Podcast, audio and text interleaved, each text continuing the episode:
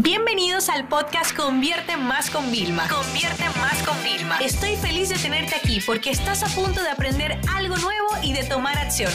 Así que prepárate para tu dosis diaria de estrategias, tácticas y herramientas para escalar tu negocio con fans, publicidad y contenidos.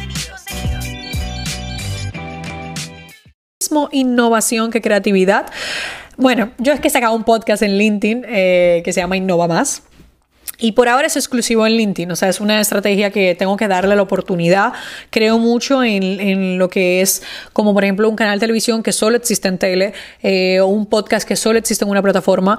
Y visto el caso de que uno de los podcasters más famosos que ha pasado, ha entrevistado a grandes referentes, acaba de vender su podcast en exclusiva a YouTube, eh, en, en exclusiva, que lo subía en YouTube, lo ha vendido a Spotify en una negociación entre 50 y 100 millones de dólares. O sea, créanme que, eh, o sea, yo menos mal que lo hice antes, pero bueno, ahora tengo como que reafirmo más que, que es algo interesante. Además, en LinkedIn hay una cosa anual que se llama Top Voices de ahí de Latinoamérica y yo me puse el objetivo que yo quería ver si llegaba eh, a entrar en esa lista, ¿no? De top voces de contenido en, en LinkedIn, ¿no? Así que bueno, creo que este podcast también puede ser una ayuda. Muchas veces yo creo que tú te tienes que poner un objetivo así, como igual yo quiero mi placa de 100k en YouTube, ¿sabes? No es una placa que tengo que tener pegada de la cabeza todos los días, pero hay veces que a mí me gustan esas cosas que te motivan y por eso nosotros en la membresía que vamos a sacar de nuestros cursos, etcétera, eh, yo quiero trabajar mucho la gamificación. O sea, de verdad, yo la utilicé hace muchos años en unos, unos proyectos que trabajé en España y ahora estoy como retomando y estudiando un poquito más. Eh, si tenéis alguna bibliografía, si conocéis a alguien experto, me escribís por Instagram, me encantaría, de verdad.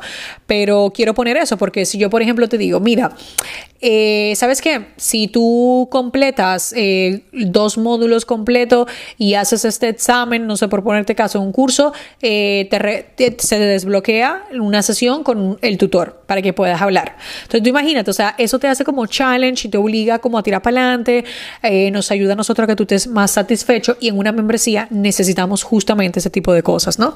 Entonces, dicho esto, innovación y creatividad no es lo mismo. Bien, o sea, si se te ocurren decenas, miles de ideas para tu negocio eh, profesional, incluso ideas personales.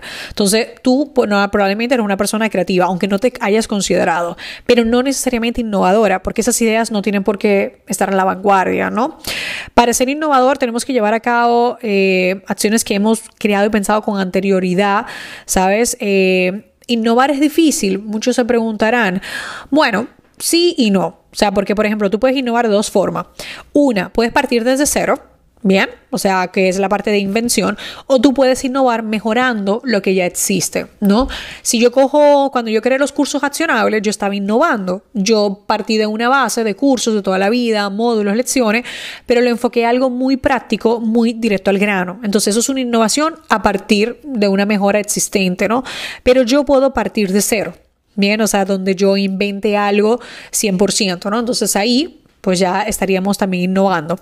Por ejemplo, en mi página web también nosotros hemos innovado agregando una tecnología y como nosotros creemos mucho en Machine Learning, en todas esas cosas, nosotros llevamos dos años eh, traqueando muchísima data en mi web. No se preocupen, yo pido los permisos, toda, esa, información está ahí puesta, ¿eh? ¿no? Eh, traqueando comportamientos y tal y patrones para yo poder seguir mejorando y entendiendo el comportamiento. Eh, hay muchísimas, por ejemplo, páginas web, hay muchas plantillas de WordPress. Nosotros hemos decidido crear la nuestra propia para poderla escalar y, por ejemplo, nosotros no estamos listos para un cambio todavía en Vilma Nunes, porque yo hasta que en el este 2020 no se estabilice, toda la parte convierte más y le metamos a esa web mucha energía, mucha caña y mucho, tú sabes, enfoque, yo no quiero renovar la de Vilma.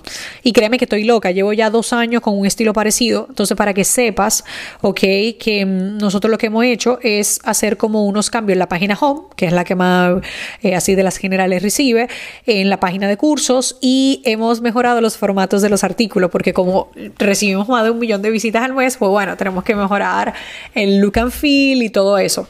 Entonces es para que también entiendan que muchas veces creemos que hay que crearlo todo de cero pero no, hacer la web de Vilma, esa versión se tardó seis meses y hacer la nueva versión Va a ser un poco más fácil porque mi idea es que mi web nunca se venda nada. Todo es, o sea, todo te lleve, tú no vas a poder ahí ver el botón de pagar, o sea, todo te va a llevar a convierte más y hacer como una web mucho más ya corporativa, muy enfocada a mi, parte de CEO, de speaker y el blog, por supuesto, siempre yo voy a querer educar. Entonces, em, la, es verdad que las personas innovadoras son muy creativas. Yo leyendo el libro de liderazgo creativo, ¿vale? De Robert Iger, el CEO de Walt Disney, te das cuenta de que él, o sea, es una persona que incluso como CEO se metía a dirigir el tema de las películas. O sea, las películas que salían, por ejemplo, de Marvel, él tenía una enciclopedia de los personajes y todo, y él aportaba que cuando compró Lucas para las películas de Star Wars, él se metió junto a otros expertos en eso.